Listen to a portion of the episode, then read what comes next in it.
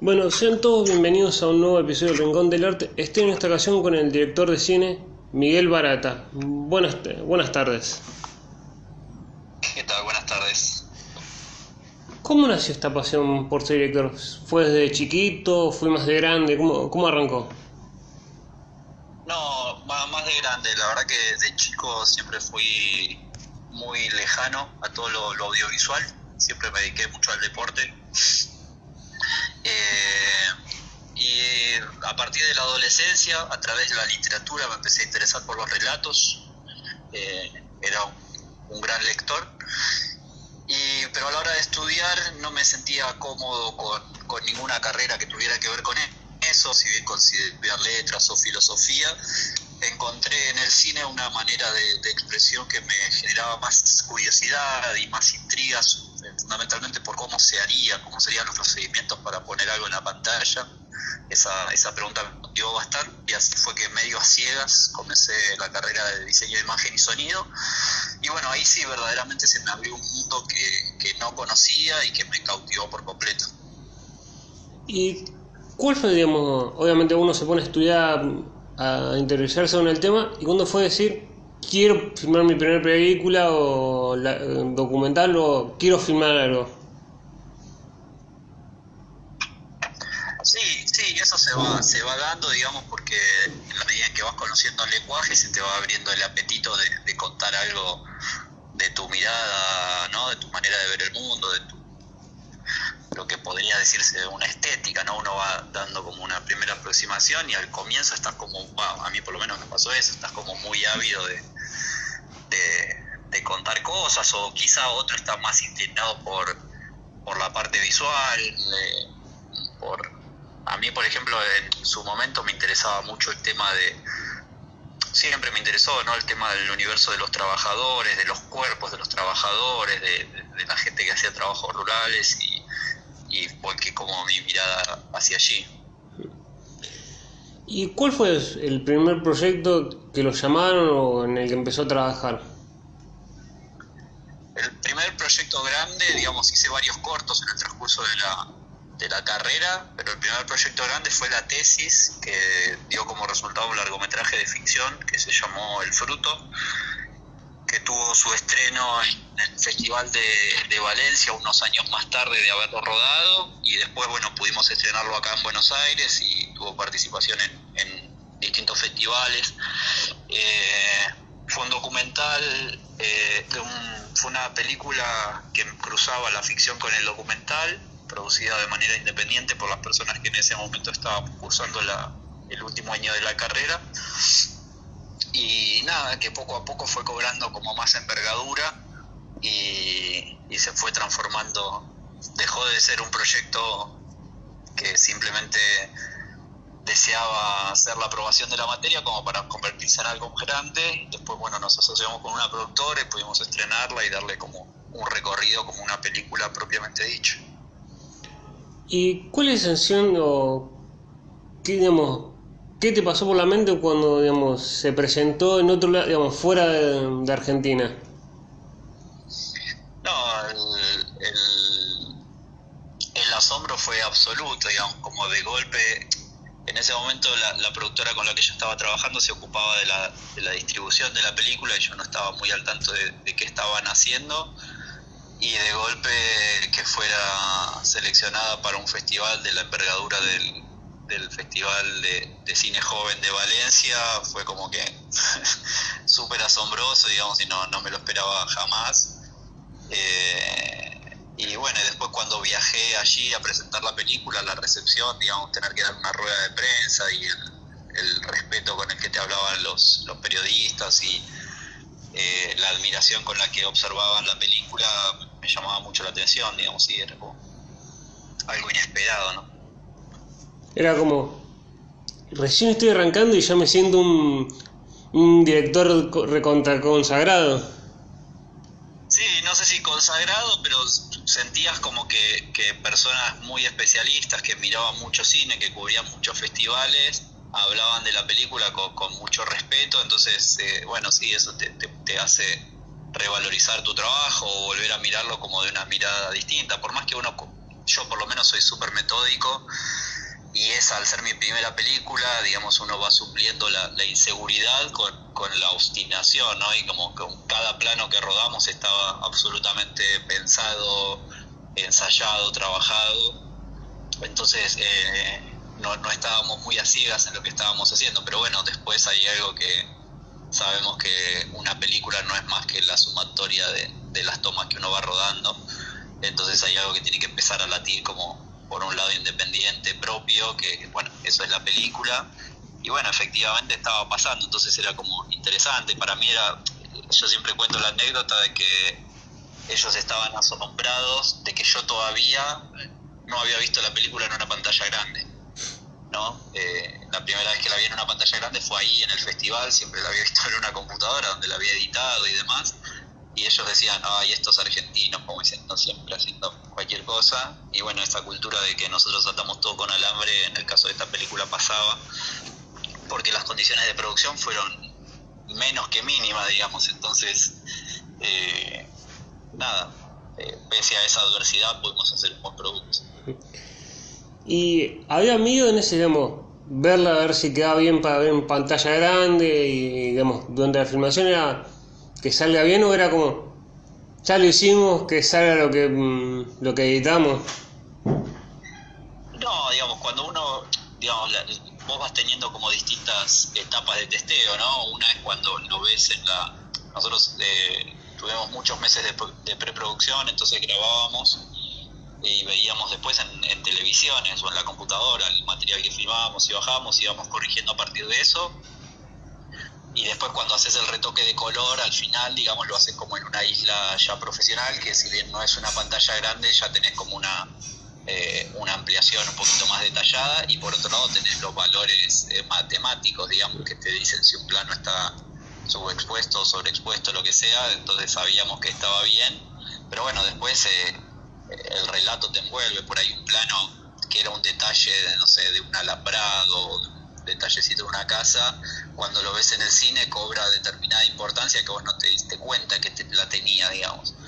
Eh, como que todo se ve en otra dimensión y es como mucho más contundente, así que creo que ahí se vio bastante favorecida la película, sobre todo porque era un relato muy de detalle, un relato con muy poco diálogo, donde el conflicto que atravesaba el protagonista era muy del, sentimiento, tenía una película que tenía mucho que ver con la muerte, con las pérdidas, eh, entonces todo ese universo de, lo no dicho en el cine cobra otra dimensión, la música cobra otra dimensión y, bueno, te lleva a lugares eh, de nivel emocional muy distintos a lo que se produce cuando estás ante una pantalla más pequeña, digamos, en un contexto que no es una sala de cine.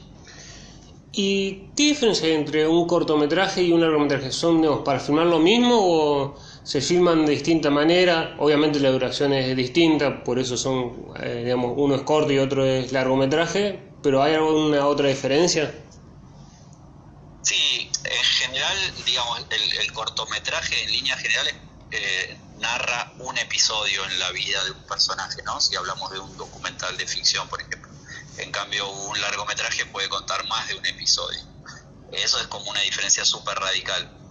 Eh, después, obviamente, tenés en el largometraje mucho más tiempo de ir construyendo algunas cosas, de ir sembrando algunas semillas que recoges más tarde en el relato. Como que hay muchos otros artilugios eh, de términos narrativos como para poner en juego. Eh, pero bueno, a la vez se te hace mucho más difícil mantener la atención del, del espectador.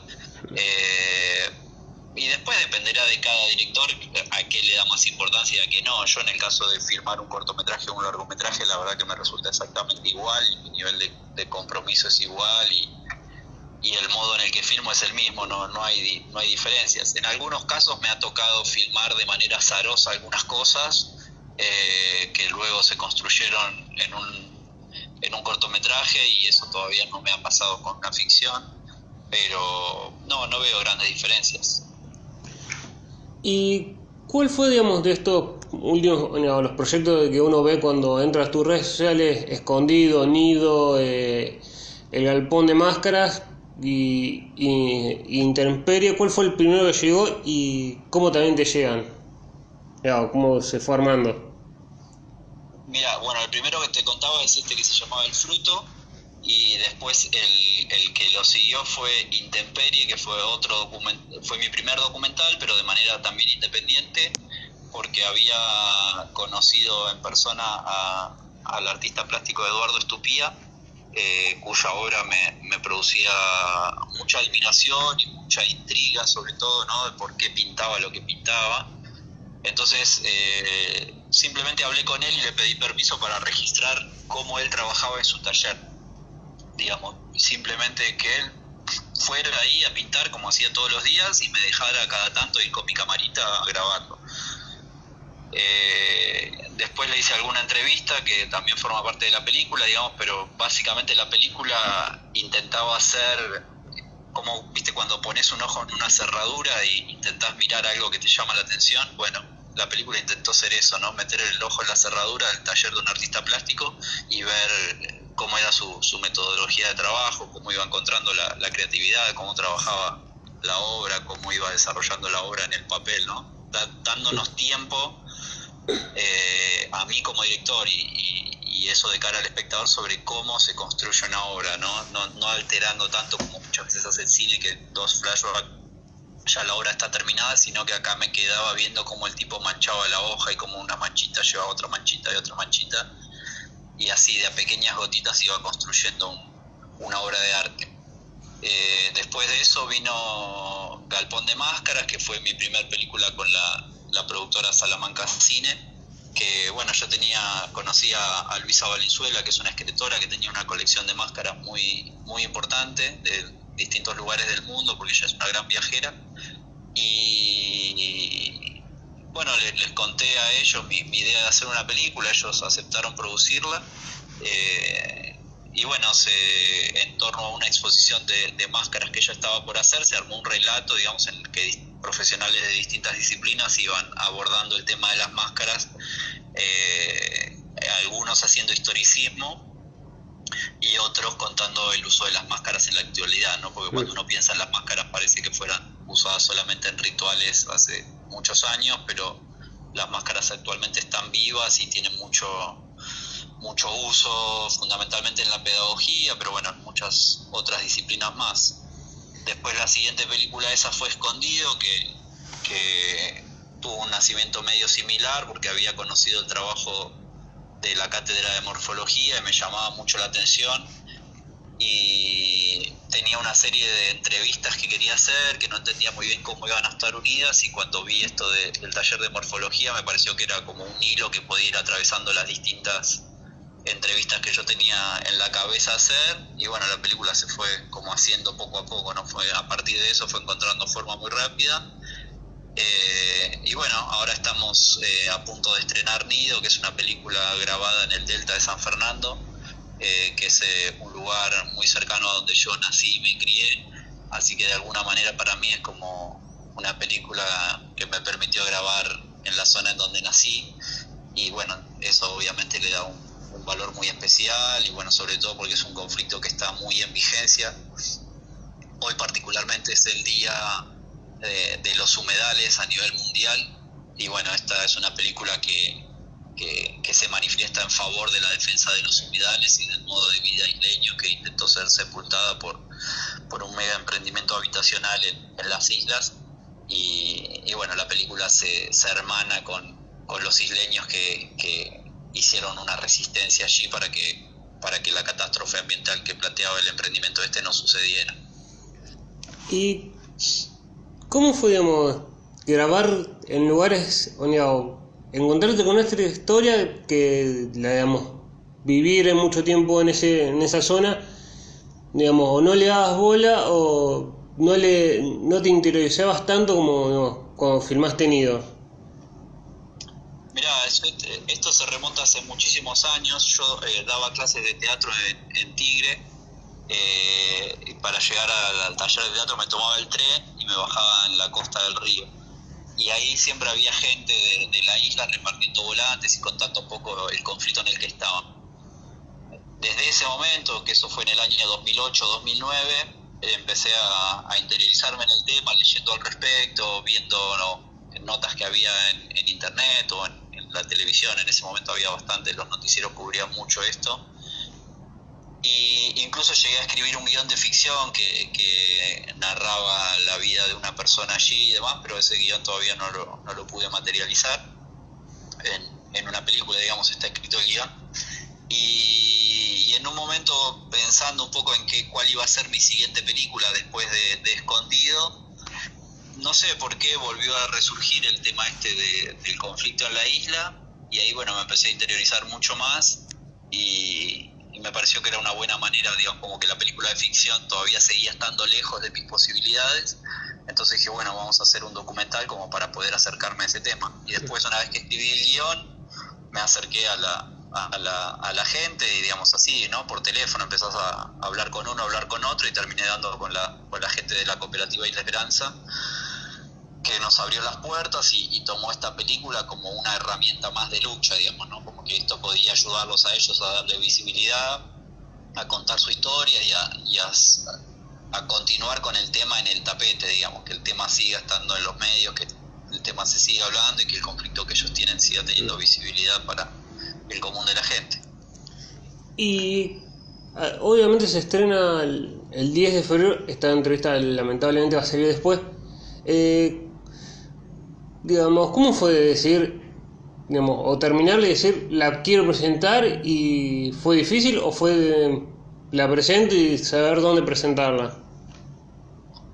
No, la película cuenta con el apoyo del Instituto Nacional de Cine y Artes Audiovisuales, que nos otorgó un subsidio para poder hacer la, la película. Eh, y si bien no estás obligado formalmente a estrenar la película, eh, es como que ya la productora con la que trabajo conoce, trabaja con distribuidores que, que, conocen los mecanismos para poder estrenar esta película. Entonces de alguna manera es como algo habitual ya que cuando hacemos una película que cuenta con el subsidio, están más abiertas las vías para poder estrenarlas. Igual de todas maneras sigue siendo algo complejo porque tenés poquitos días en una única sala, digamos, los proyectos de, de cine independiente y fundamentalmente documental no tienen todavía tanta capacidad de llegada y tanta tanto apoyo en, el momento de la distribución, sobre todo apoyo presupuestario. Entonces es muy difícil, pero más o menos nosotros tenemos aceitados los, los mecanismos para que eso suceda, digamos.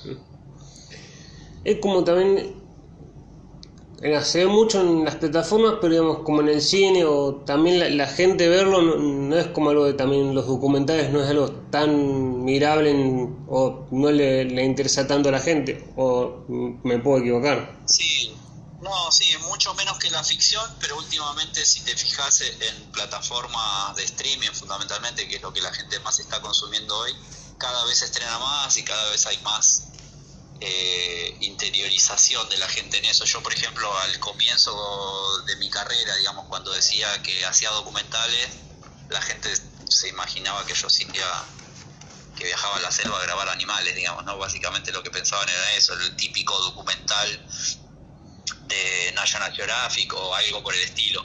En cambio ahora ya la gente está como mucho más acostumbrada y ven más, eh, por decirte, si entras a Netflix o a algunas de esas plataformas hay documentales sobre alpinistas, hay series de documental sobre asesinatos famosos, sobre femicidios, eh, hay documentales eh, históricos sobre determinados personajes, hay documentales sobre eh, abusos, qué sé yo, hay documentales sobre deporte, digo, se, se, hizo, no sé, la serie de Michael Jordan, que es una serie documental.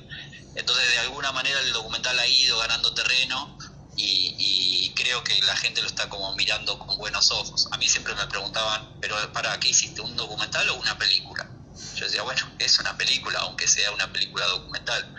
Eh, pero sí, como que había algo que la gente tenía menos interés, pero creo que eso está cambiando y sobre todo yo particularmente desde mi punto de vista noto que en el documental es donde más se está poniendo, eh, donde más aporte se está viendo al relato cinematográfico. Eh, veo que la, ficción está cada vez más quedada, donde mucho menos innovador y en el documental creo que el lenguaje se está exprimiendo eh, al máximo y está dando mucho más que hablar que, que la ficción. ¿Y te ha pasado como director ver una película o una, una serie, algo decir? Esto se puede haber filmado de esta manera, digamos, buscar un detalle o es como estoy en una, una serie, una, novela, una película y no, no estoy tan detallista y disfruto de la película, disfrutas de la película. No, es, como que sí, hay algo que te cambia ya no sos un espectador común. Eh, hay una frase muy famosa de, de, Orson Welles que él decía que no podía ver una película sin escuchar el ruido de la claqueta. Y como que todo el tiempo estás pensando en el detrás de escena y en cómo hubiese sido esto, como ayer de hecho sin ir más lejos estaba viendo los últimos capítulos de la serie DC Sass y me resultaba tremendo porque había unas, una seguidilla de escenas en auto que se notaba que ese auto no estaba no se estaba moviendo, digamos, como que no sé si el, auto iba montado arriba de un carro o lo habían filmado en un estudio y el paisaje lo pasaban, digamos, como por una computadora o algo por el estilo. Pero ves eso, ves el maquillaje de los actores, ves la puesta de luces, todo lo ves y te cuesta mucho entrar en esos universos. Por eso quizá también el documental me atrapa mucho más porque hay algo de verdad en lo que sucede, si bien nada es verdad, pero hay algo de realidad que, que se imprime de otra manera en la pantalla, digamos. Y cuando conoces cómo es el artilugio de contar historias con una cámara, es muy difícil que se logre trascender eso. Así que sí, siempre estás como medio desencantado, digamos, como que es difícil que el cuentito te atrape y te emocione.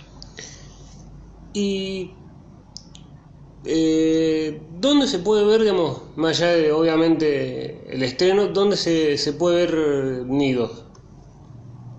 Bueno, Nido por ahora se, se va a ver en, la sala de cine Gomón, ahora está habiendo interés de una sala en, en Quilmes y seguramente busquemos más eh, salas donde se pueda ver.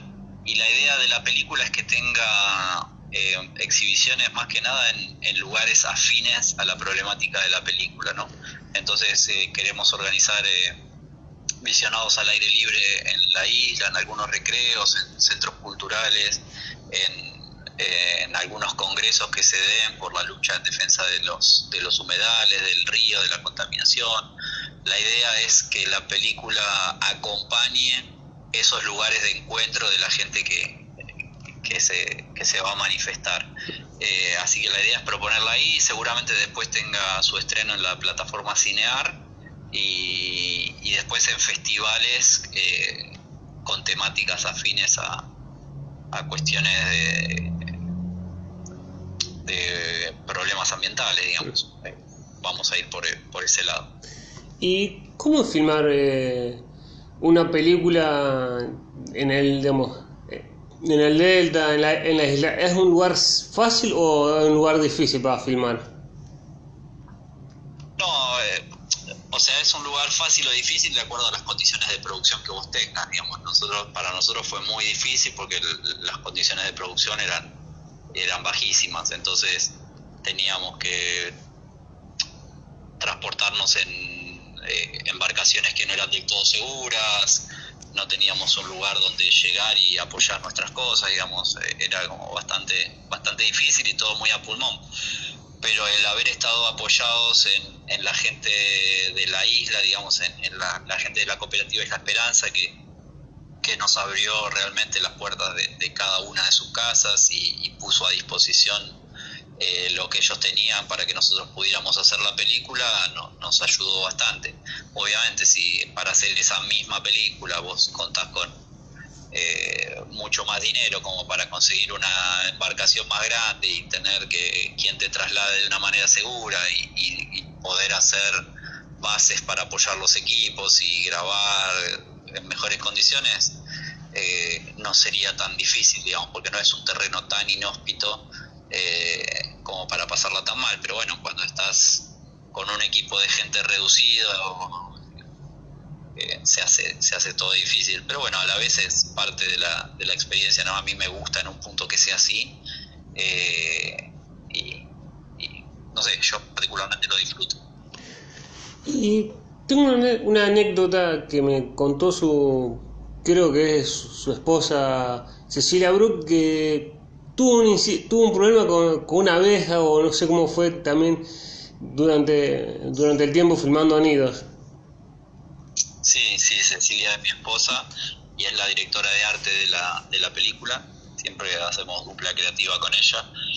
Y no, fue un incidente menor, digamos, eh, en una escena estábamos grabando un recolector de, de, miel, un, tipo que trabaja con las colmenas allí, porque parte del trabajo de la cooperativa es la, producción de miel. Eh, y nada, queríamos estar muy cerca de esto para que, por la manera en la que yo pretendía retratarlo y cuando abrían las colmenas las abejas empiezan a salir, obviamente, se sienten amenazadas, se sienten atacadas y pican. Y bueno, en ese caso me eligieron a mí, pero no, fue nada más que eso. ¿Y es fácil o difícil trabajar, digamos, con la pareja de uno? Y depende de cada uno, viste que cada pareja es un mundo. En mi caso me resulta súper fácil porque yo sé perfectamente lo que Cecilia eh, puede dar y lo que quiere dar y cuál es la mirada que tiene sobre la película.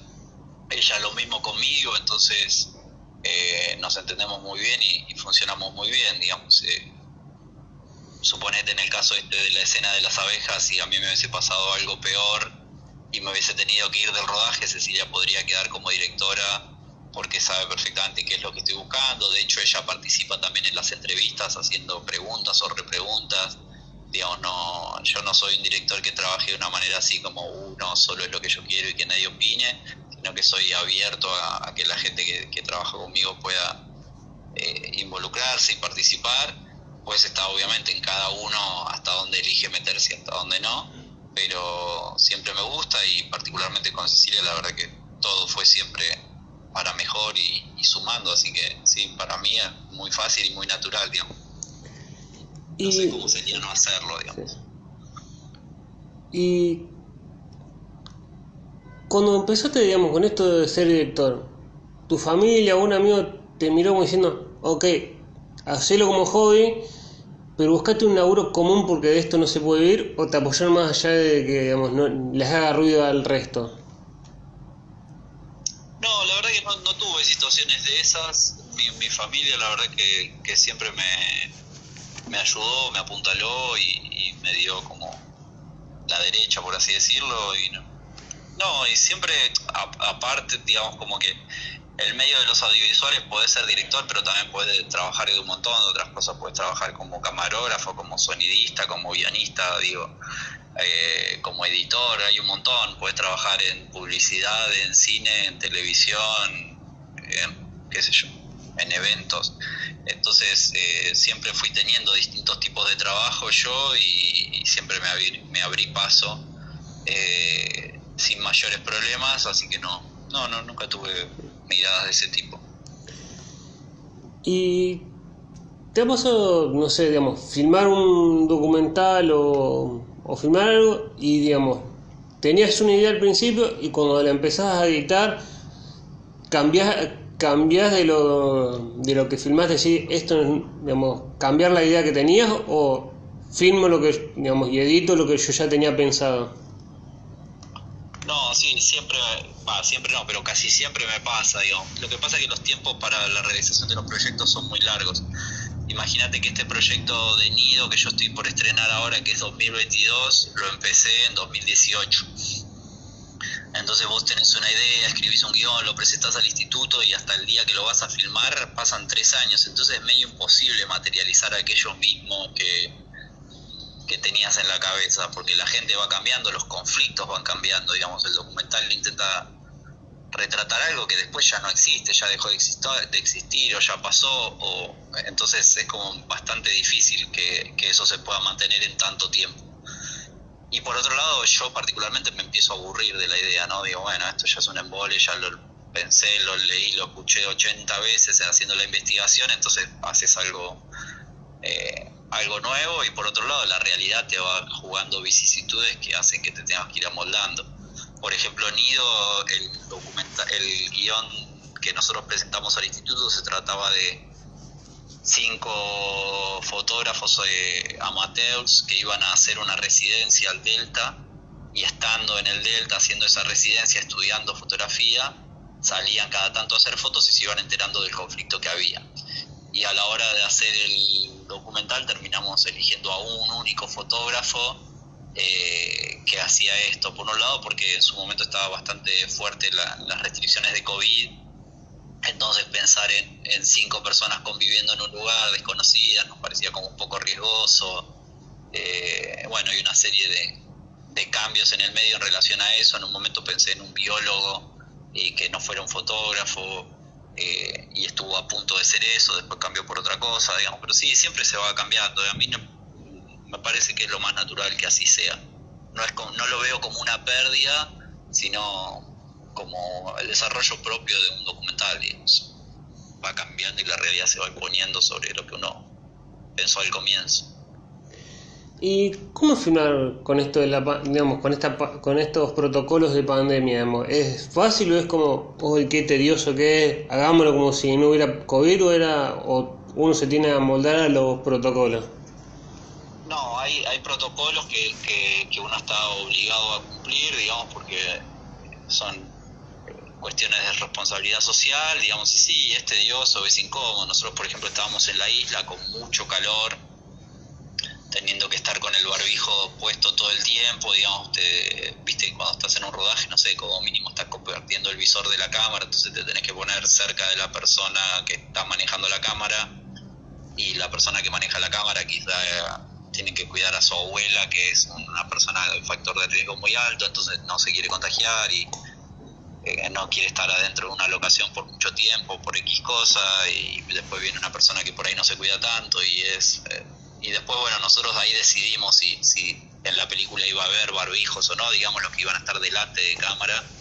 Yo particularmente decidí que no, porque no quería que la película quedara fijada como en ese tiempo. Eh, entonces ahí estás haciendo otra vez una reconstrucción de lo que la realidad es. Entonces, sí, no, no está bueno, la verdad que no. No es lo más lindo que te puede pasar tener que respetar los protocolos de la pandemia para una filmación. ¿Y cómo fue estar, digamos, sin poder filmar durante el aislamiento, también con mucha, muchísimo más protocolo en ese momento a, digamos, a lo que es ahora? No, no sé si es tan distinto a, los protocolos de ahora, porque los protocolos de ahora no los conozco porque no estoy filmando, pero deben ser medio iguales. Tenés que usar barbijo, tenés que lavarte la mano cada tanto, tenés que higienizar los equipos. Eso se debe seguir manteniendo y nada, es un poquito más engorroso, pero tampoco para poner el grito en el cielo. No, hay mayores diferencias, sobre todo porque ya estamos muy acostumbrados a vivir con protocolos, entonces, como más de lo mismo. Y... y después, bueno, lo del tiempo del aislamiento, como todo, la verdad que lo que menos extrañas es ir a filmar, digamos, más complicado la vida y los problemas personales que, que, que trajo todo esto que lo que es la filmación en sí. ¿Y es fácil trabajar siendo padre o es algo complicado? Y es como cualquier otro trabajo, digamos. En mi caso, particularmente, mi hija más muy chiquita. Bueno, ahora ya tiene 5 años, pero cuando robamos la película más chiquita, estaba como súper dependiente de nosotros. Y bueno, siendo sobre todo que yo trabajo con mi esposa, entonces papá y mamá se iban todo el día a la isla, que no es algo que ocurría por nuestro trabajo, siempre uno la lleva, el otro la va a buscar o a veces vamos juntos digamos, acá nos íbamos antes de que ella entrara a la escuela y volvíamos eh, a la noche muchas veces y ella, ella ya se había dormido, entonces empezó a haber días que no nos veíamos. Y sí, es complicado, digamos, o de golpe teníamos videollamadas desde allá porque ella estaba angustiada por alguna situación, qué sé yo. Eh, pero nada, no, tampoco, no, nada, está, si bien estábamos en la isla, estábamos a 20 minutos de capital, entonces tampoco era ninguna locura. Y lo que sí hicimos fue no poner, yo tenía la idea de grabar durante 10 días seguidos el documental, y lo que hicimos fue particionarlos y grabamos dos o tres días por semana, entonces eran días aislados, siempre por ahí pasaban dos días, pero de vuelta ya se restablecía la armonía en casa, y así, así que no, no fue tan complicado. ¿Y tenés pensado, tener una idea para decir, quiero empezar a filmar o es como, primero lo empiezo a pensar y después, eh, digamos, elijo también a quién, con quién quiero filmar y, y cómo lo quiero filmar? Y depende del proyecto. A mí particularmente se me fueron, en este caso se me fueron presentando situaciones y uno, va, yo por lo menos siempre estoy pensando a ver qué voy a filmar, digamos, ¿no? Eh, y después, bueno, en la medida en que eso se te presenta, digamos, empezás a ver cómo puede ser. Yo, por ejemplo, ahora estoy pensando cuál va a ser mi próxima película eh, y no lo tengo muy claro, pero tengo ahí una temática que me resulta interesante, atractiva, entonces estoy viendo, bueno, a esta película le voy a dar un perfil más de autor, más independiente, más comercial. Eh, quiero que sea una película chiquitita o quiero hacer una coproducción más grande. Entonces uno va viendo, ¿no? Eh, va tomando decisiones. ¿Y cómo te llegamos la propuesta para trabajar o que te lleguen propuestas de trabajos de la, de la productora Salamanca? Bueno, con Salamanca particularmente los contacté yo porque los conocía de, de, la UBA a Jorge Colás y Carolina Fernández. Yo en, esos años trabajaba con otra productora con la que había tenido un desencuentro y dije, bueno, voy a buscar a alguien nuevo para hacer una alianza y, hacer películas tenía la idea de hacer galpón de máscaras y nada, mandé un mensaje y le dije, chicos, eh, nada, tengo una idea de hacer un documental, se los quiero presentar a ver si les interesa, nos juntamos a tomar un café, les conté la idea, me dijeron que sí, y establecimos un plan de trabajo y avanzamos, fue todo como muy, muy fácil, digamos, pero bueno, ellos ya tenían eh, su, su, productora armada con varias películas eh, en su mochila y yo venía también de, de varias experiencias interesantes, entonces nos encontró como en un momento bastante parecido en el que se podían agrupar las fuerzas y, avanzar en conjunto. ¿Y te han llevado propuestas? No suele ser tan fácil, digamos, es como medio complicado enganchar una productora con la que puedas laburar, estar cómodo, que haya confianza, transparencia, motivación. ¿Y te ha pasado, digamos, que gente que te conoce o escritores te haya dicho, me gustaría que filmes esta idea o te dan un guion que ellos escribieron o algo para que vos armes una película o, todas esas experiencias no te han pasado? No, la verdad que todavía no, no me ha surgido. Eh, sí el interés de gente que te dice, che, quiero que hagamos algo en conjunto, que esto, que el otro, pero no nada en concreto de, de tener una, un ofrecimiento así tan rotundo Así que no, por ahora no, no, no es una experiencia que me haya tocado vivir. Y durante la filmación, ¿ha filmado algo vos decís? ¿Te sorprendió, digamos, el lugar donde filmaste o, o que lo filmás, digamos, no dándote cuenta en el momento y cuando lo editas decís, increíble lo, lo que estoy filmando o cómo quedó la escena que filmé? Yo por lo menos me, sorprendo, me permito sorprenderme porque grabo bastante a ciegas, digamos, yo eh, las últimas películas que, que hice las hice sin un guion, digamos, si bien había presentado ya un guion en el instituto, el día que voy a filmar no llevo un guion impreso y digo, bueno, vamos a hacer la escena 28, donde tal y tal cosa, sí tengo un cuadro sinóptico donde sé que, no sé, por decirte, en la película en esta nido yo sabía que, no sé, con Diego tenía que grabar la escena del bote, la escena del, eh, del galpón quemado y la escena en la que le hacían un retrato. Con el Colo tenía que grabar una entrevista en el bote, tenía que grabar una escena con unos pescadores y no sé qué. Más o menos era eso, pero después qué iba a suceder durante la escena, cómo la iba a grabar y todo eso no tenía la más pálida idea y lo voy, voy tomando las decisiones ahí entonces vas llegando a los lugares y dices, bueno, ¿cuál es tu bote? ¿Cuál es tu casa? ¿Por dónde se entra? ¿Dónde comes? Eh, ¿Qué ropa tenés? ¿Qué ropa te pones? ¿Cómo trabajas con esto? Y entonces en función de eso voy armando y digo, bueno, entonces vayamos acá al lado del río, hagamos esto, esto hagámoslo en el muelle, esto así. Pero son decisiones que voy tomando en el momento, digamos, y bueno, te sorprenden para bien o para mal, porque hay cosas que quedan mucho mejor de lo que podrías haber imaginado y cosas que terminan eh, teniendo que ser descartadas porque no, no tenés manera de, solucionar eso que se te presenta de esa manera o que te imaginabas que era de otra, qué sé yo. Ganás y perdés todo el tiempo, pero sí, yo me permito eso porque es lo que me gusta, digamos, como sorprenderme y no me gusta ir a reproducir algo que ya tengo en la cabeza antes de ir, digamos, ir a materializar algo que ya tengo en la cabeza me, me resulta un un aburrimiento total, entonces prefiero ir a ciegas y ver, bueno, a ver cuál es el desafío de lo que voy a hacer hoy, es bueno, darle vida a estas escenas que no tengo la más pálida idea de cómo son. Y, y ahí se produce una magia que es linda.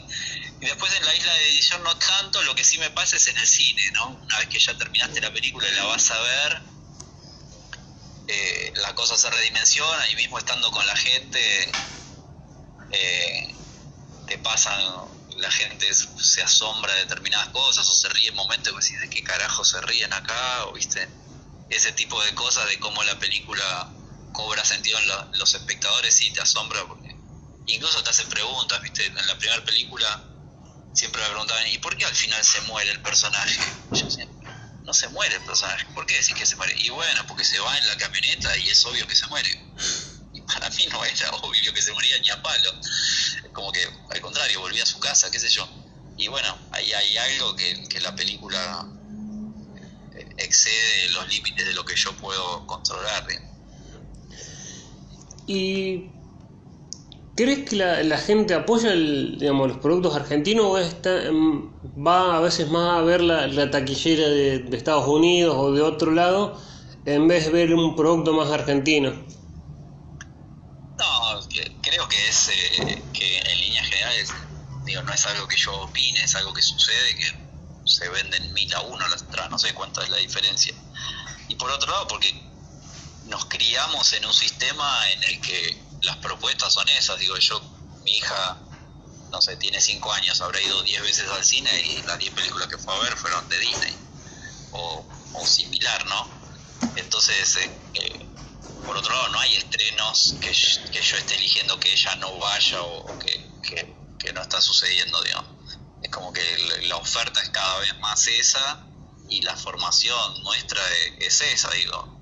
Y eso se, se, empieza a ramificar en todos lados, los juguetes con los que juega, eh, todo pasa a ser como con esa impronta, entonces es muy difícil que, que la gente elija el cine argentino por sobre los tanques de, Estados Unidos o el cine europeo, digamos. Y por otro lado, porque los presupuestos también permiten que que las películas tengan otra otro acabado, otra terminación, como cosas muy distintas. Entonces, eh, no siento que sea algo de la responsabilidad de la gente que elige lo otro, sino que hay como un paradigma cultural mundial que del que no escapamos. Después, obviamente, está en cada uno y me parece que poco a poco la gente se va inclinando cada vez más a ver cine eh, argentino o latinoamericano, pero la verdad que la oferta es muy poca. Eh, por más que quiera, yo por ejemplo busco más eso, pero no, no, no encuentro acá, no se estrena películas de cine ecuatoriano, de cine chileno, de cine colombiano. Digo,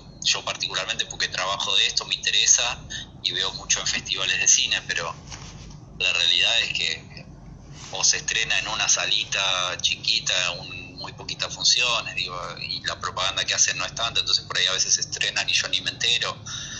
Eh, pero imagínate mi mamá que trabaja todos los días hasta las 7 de la tarde y quizá en algún momento puede ir al cine, bueno, va a un shopping, aprovecha para comer, para encontrarse con alguna amiga, con un familiar y ir al cine y ve lo que más o menos se estrena, no sé, en Unicenter, en algún lugar así, que obviamente no va a ser una película, eh, como te decía, una película brasileña. Y no, una película argentina puede ser, pero muy poquito. Eh, entonces, medio que no hay escapatorio hoy por hoy de eso, porque no hay políticas estatales eh, que apoyen eso, digamos, no, no, se respeta ni siquiera la cuota de pantalla, entonces es medio ridículo pedirle a la gente que opte por otra cosa. ¿Y crees esto que también ayuda que, digamos, que también esté cinear o también es esto, digamos, le dan poca bolilla o, no le dan tanta importancia y la gente no, le da importancia al ver cine argentino.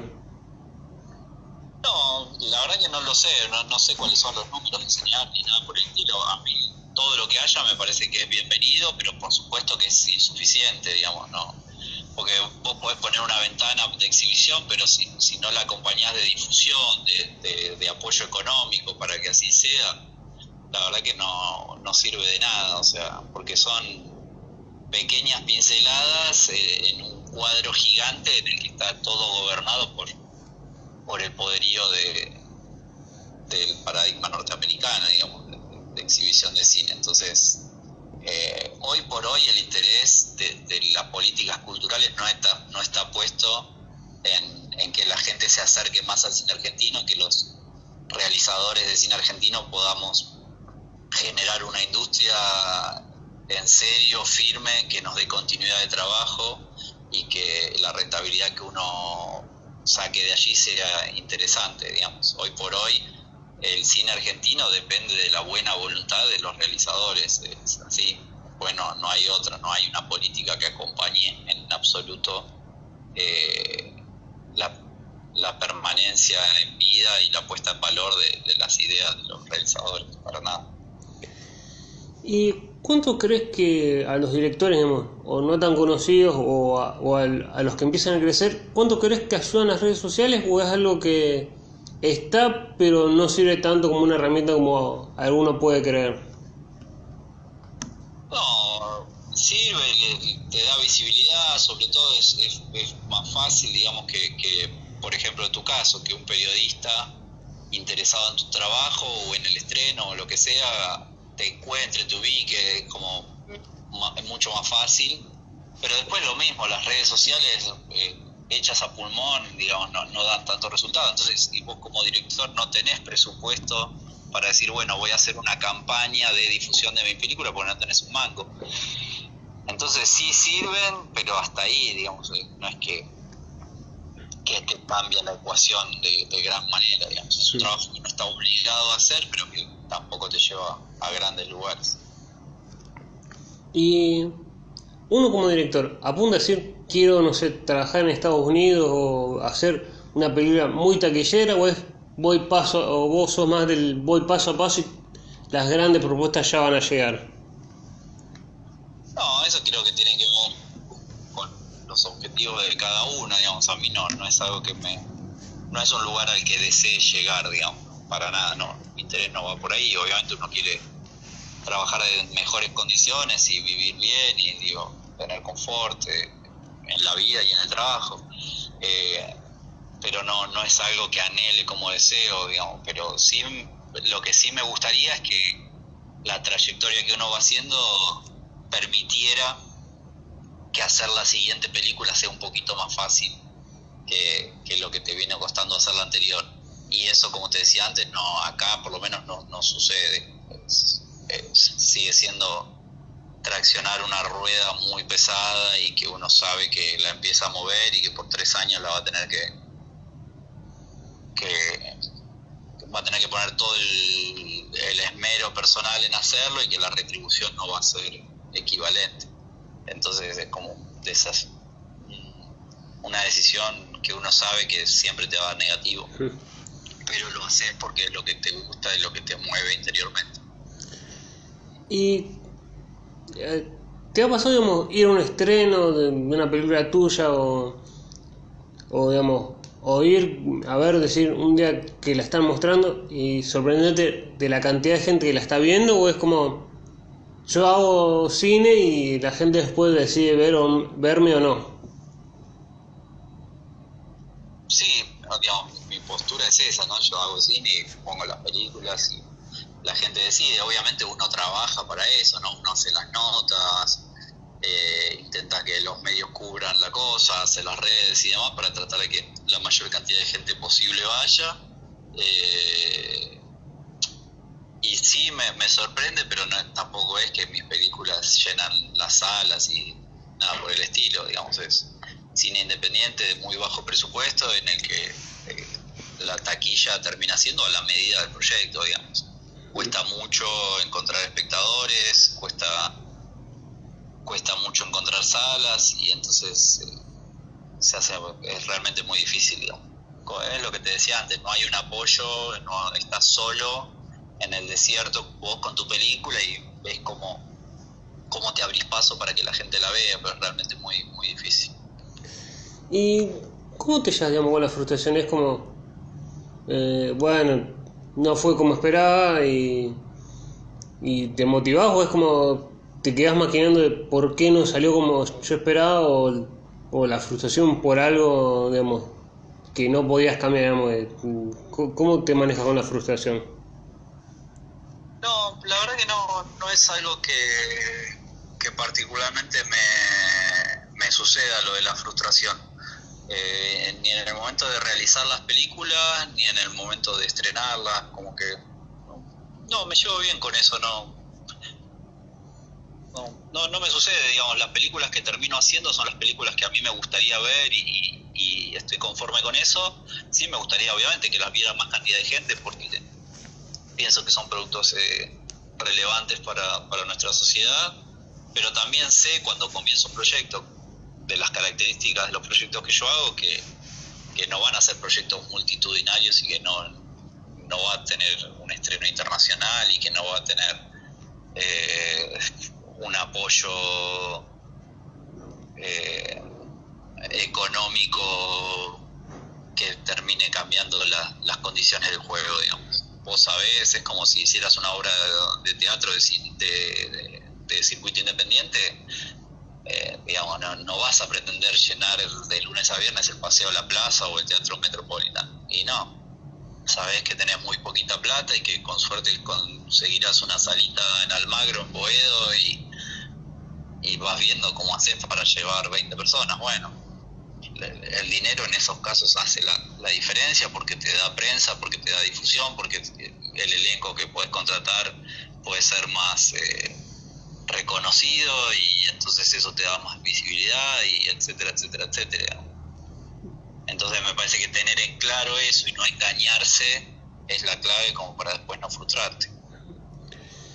Y con todo esto, digamos, del crecimiento del feminismo, ¿te ha pasado, no sé, o cómo también pensás de esto de que hay casos de que el director se quiso, hizo algo que no tenía que hacer o algo que se ve mal y o, también estas situaciones de que los actores se sobrepasan, de estos por así digamos, eh, digamos, ideas que ya están, eh, por así decirlo, asentadas y con el, con el crecimiento del feminismo se, se miran como raras. No, bueno, lo veo mal, obviamente. Cualquier persona medianamente coherente. Eh, y celebro que, que, estén teniendo la visibilidad que están teniendo las cosas y que dejen de suceder las cosas que son negativas para, para las personas que son abusadas, digamos. Eh, así que nada, me parece bien y, me ha tocado estar en situaciones, no a través de las películas, pero yo sí soy docente eh, y obviamente en las aulas también suceden estas cosas, en las relaciones entre alumno y, y docente. Eh, y nada, siempre obviamente estoy a favor de aquel cuyos derechos están siendo vulnerados, así que nada, mi postura es esa en el contexto que sea, digo, en el del cine o en cualquier otro. Y te voy a hacer la última porque me quedaría mucho tiempo eh, hablando, pero, pero en algún momento todo termina. Eh, te voy a hacer la última serie en dos partes. Eh, la primera parte de la última. Mirás para el tras y decís, me, arrepiento de algo, digamos, de que arrancaste hasta ahora. ¿Y qué le dirás a alguien que por un perjuicio o algo no se anima a hacer eh, cine? ¿Qué le dirías vos para que se anime? Bueno, eh, mirando para atrás, no, la verdad que no, no me arrepiento de nada. Al contrario, estoy muy orgulloso de la carrera que he construido y de cada una de las películas que, que hice eh, me da mucha felicidad. Y después lo otro, eh, no, no soy una persona que, le guste dar consejos y demás, pero o sea, es lo básico, es animarse y, todos tenemos algo para decir, el tema es encontrar los medios y, el momento para hacerlo, digamos, ¿no? Me parece que, que, que, lo importante es ser genuino y ser leal con uno mismo eh, y, tratar de decir algo cuando es algo para decir, digamos, como no dejarse llevar por este deseo que parece a veces medio irrefrenable de quiero filmar, quiero filmar, quiero filmar, bueno, pero no tenés ninguna idea para filmar, bueno, concentrate primero en, en pensar en pensar tu idea, en darle forma, en trabajarla, digamos, y, después pasar al gozo, al, al, hecho en sí de, tener que, que hacerlo. Pero nada, hoy por hoy es bastante fácil filmar. Digamos, cualquier persona con una economía medianamente aceptable puede conseguir quien le, aunque sea te preste una cámara, digamos, yo por ejemplo algunas películas las hice así, digamos, con gente que me prestaba una cámara, con otro que me prestaba no sé qué cosa, con otro que me prestaba la computadora y editaba la película y eh, y todo lo que te falta lo vas reemplazando con tu trabajo y con tu con tu tenacidad, con tu esfuerzo, así que los medios están, digamos, después lo que nadie te puede regalar es la idea, digamos, si vos no tenés una idea, no tenés una mirada del mundo, ahí ya es como más difícil que alguien te pueda te pueda dar una mano, pero nada, me parece que es medio eso. Bueno, muchas gracias Miguel por permitirme entrevistarte y por esta gran entrevista. No, por favor, al contrario, fue, fue un placer para mí, te agradezco yo a vos.